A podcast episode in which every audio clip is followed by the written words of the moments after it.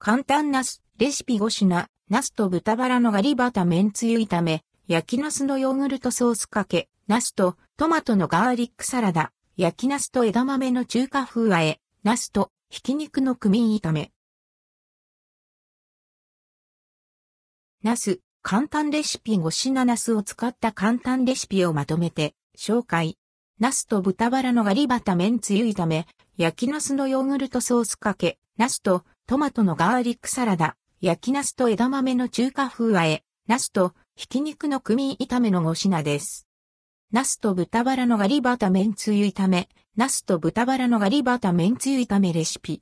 じゅわっと柔らかなナス、こってりとろける豚バラにガリバタ麺つゆのパンチの効いた味わい。ご飯のおかずやお酒のおつまみにぴったりの濃厚さが楽しめます。&GT&GT 詳しいレシピはこちら。ナスと豚バラのガリバタ麺つゆ炒め。焼きナスのヨーグルトソースかけ。ナスを焼いてヨーグルトソースで仕上げる。簡単。焼きナスのヨーグルトソースかけレシピ。ジューシーで香ばしいナスにクリーミーなヨーグルトソースが相性抜群。マヨネーズのコクがありつつもヨーグルトでさっぱりとした味わいです。ニンニクのパンチも効いて、後を引く。特別な調味料は使わず、簡単に作れて、普段とちょっと違う味が楽しめます。家飲みのおつまみにも、ぜひどうぞ。&GT&GT 詳しいレシピはこちら。焼きナスのヨーグルトソースかけ。ナスとトマトのガーリックサラダ。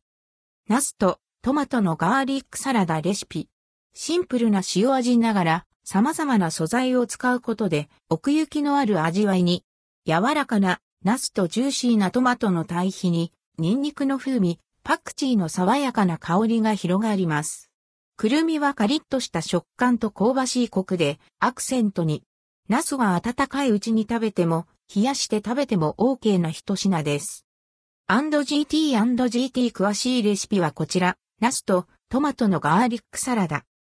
焼きナスと枝豆の中華風和え。焼きナスと枝豆の中華風和えレシピ。